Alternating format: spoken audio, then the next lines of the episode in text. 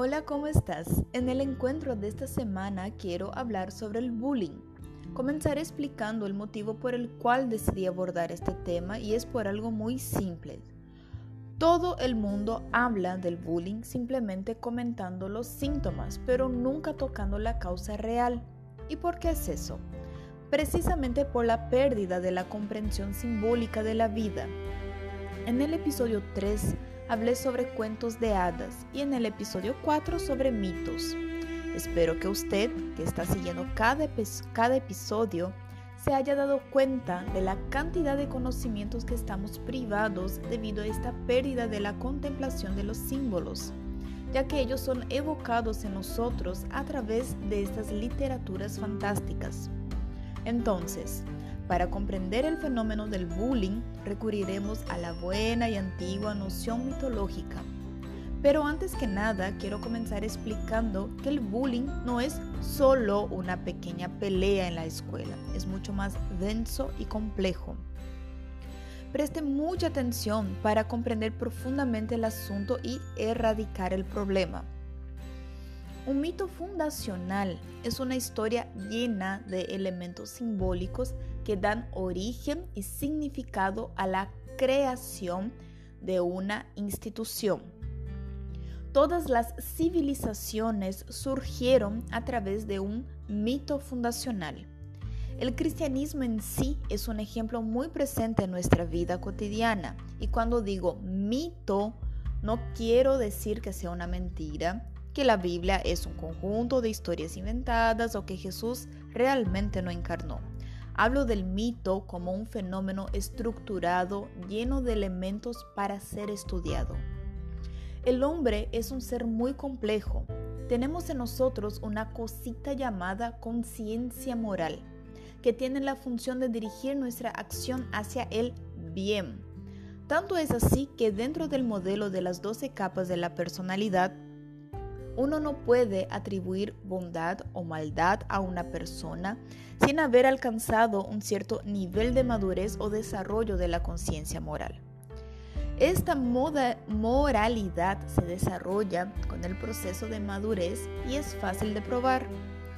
Cada niño necesita aprender lo que es correcto. No tienes que enseñarle las cosas equivocadas. Un niño que no tiene educación tendrá actitudes que perjudican a los demás. El propósito de la educación es asegurarnos de que nuestras inclinaciones egocéntricas naturales se superen y se conviertan en virtudes. Cuando hay, un fracaso en este proceso educativo, la persona comete actos malos y quien los acusa es su propia conciencia. Entonces la persona está dominada por un sentimiento de culpa pero no comprende este sentimiento porque nunca ha habido una enseñanza al respecto. Pero la culpa duele y para deshacerse del dolor, ella tendrá que hacer un ritual para purgar este dolor interno. Estos ritos tienen lugar de varias maneras, pero si se detiene a analizar, todos tienen la misma esencia y la misma figura, el chivo expiatorio. ¿Cómo funciona? Volvemos a los mitos para entender mejor. La culpa está presente. La persona sabe que hizo mal y que peca todo el tiempo, todos los días. Entonces ella ve que sus actitudes están molestando a los dioses. Esto se refleja en la sequía que no permite una buena cosecha, plagas, enfermedades, maldiciones. Y para pagar esta deuda con la divinidad, se debe hacer un sacrificio. En muchas culturas se tomaba una cabra u otro animal. En otras utilizaron seres humanos, niños y bebés debido a su pureza. La separaban de, la manada, la llevaban a un lugar alto y realizaban su sacrificio de sangre. El humo se eleva como un signo de disculpa. Observe que la formación del término disculpa quiere decir deshacerse de la culpa. Pero llega un momento en la historia cuando eso ya no es suficiente. La conciencia continúa denunciando. Ella dice, no tiene sentido matar al animal si sigues haciendo todo mal. En la historia del cristianismo, vemos que esto fue tan lejos como para matar al mismo Hijo de Dios encarnado. Cristo fue el chivo expiatorio hace dos mil años. Hoy en día esto ha sido nombrado como bullying o también como acoso. Observe los síntomas. Una persona separada del grupo no está invitada a reuniones, fiestas, está marginada en la esquina de la sala, se finge que ella no existe, incluso alcanza la agresión física de la persona, generalmente a alguien más débil, sin la posibilidad de defenderse. La persona que sufre esto se llama víctima, mientras que la otra se conoce como acosador. Pero si te paras a analizar, ambas son víctimas. Como medidas, el primero sigue el acompañamiento psicológico para aliviar el estrés del acoso y el segundo sigue las medidas correctivas de sus acciones. Esta persona generalmente se describe como alguien que carece de habilidades sociales, necesita ejercer poder sobre otra, generalmente sufre violencia en el hogar y sabe cómo manipular las situaciones. La víctima elegida es siempre un niño con baja autoestima, más débil, que no tiene oportunidad de defenderse. Ahora saquemos este fenómeno de la etapa escolar y pongámoslo en la vida adulta. Cuando se trata de acoso sexual o intimidación en el trabajo, sucede lo mismo, solo cambia los personajes. Pero quiero pensar en grande.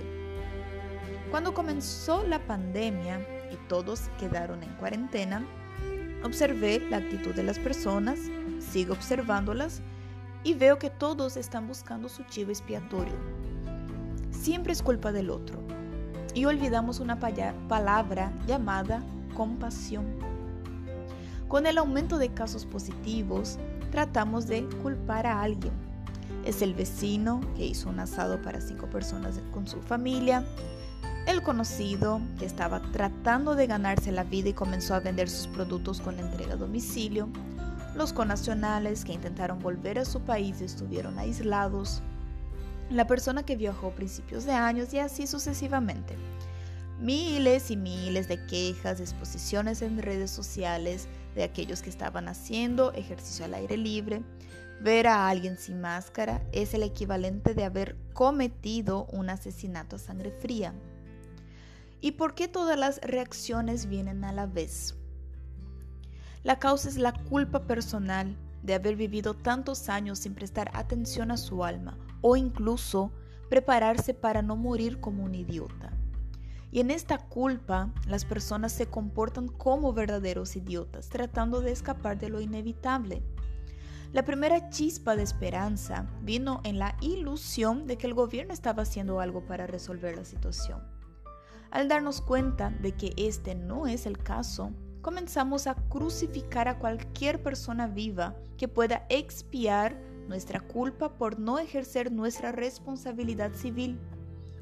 La responsabilidad civil no es solo votar por el candidato que creemos que es menos malo y nos vemos en los próximos 4 o 5 años.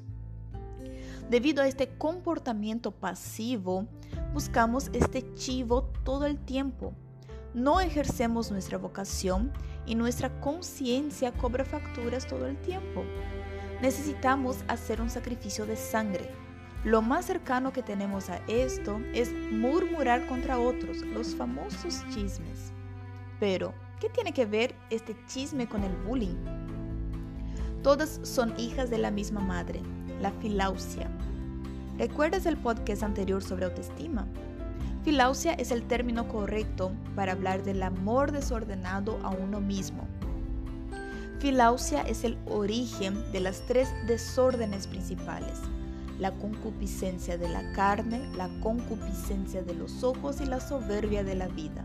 En palabras más simples, el vil deseo de satisfacer las molestias del cuerpo, el vil deseo de tener cosas y el orgullo de querer ser un mini dios en la tierra. Este sentimiento de culpa duele. Es un dolor que es muy incómodo hasta el punto de sacarte del sueño. Cuando no podemos lidiar con esta culpa, intentamos de la manera más irrazonable desplazarla y tirarla sobre la espada de la persona más débil, y ellos que se responsabilicen por mi deuda. Esta es nuestra naturaleza desordenada. Solo podemos luchar contra ella haciendo lo contrario de lo que nuestras inclinaciones nos mandan. Este acoso, la intimidación y la necesidad de un chivo expiatorio han existido desde que el mundo es mundo. Lo que nos queda por hacer es buscar formas de protegernos a nosotros mismos y a las personas que nos rodean. Lo primero que debes hacer es admitir tus inclinaciones más bajas. Sácalos del nivel de inconsciencia y asuma tus defectos. ¿Va a doler? Sí. Pero ninguna herida se puede curar sin hacer primero una limpieza profunda. Después de hacer eso, reconozca tus responsabilidades y no te preocupes por lo que los demás tienen que hacer. Solo tienes control sobre tu acción y ni siquiera eso lo, eso haces bien. Entonces olvídate de esta idea de controlar la vida del otro. Cuando reconozca tu sentimiento de culpa, busque su raíz y haga algo para reparar tu error. Si esta reparación no es posible, haz las paces contigo mismo y comienza a vivir tu vocación. Recuerda que hablé esto en el episodio 5. De esta manera ya no serás víctima de acoso ni serás el acosador. Podrás educar a las personas a tu alrededor para que no se sientan abrumados por la culpa y comience a hacer algo concreto con tu vida. Si tienes hijos, edúquelos para que no sucumban a este fenómeno.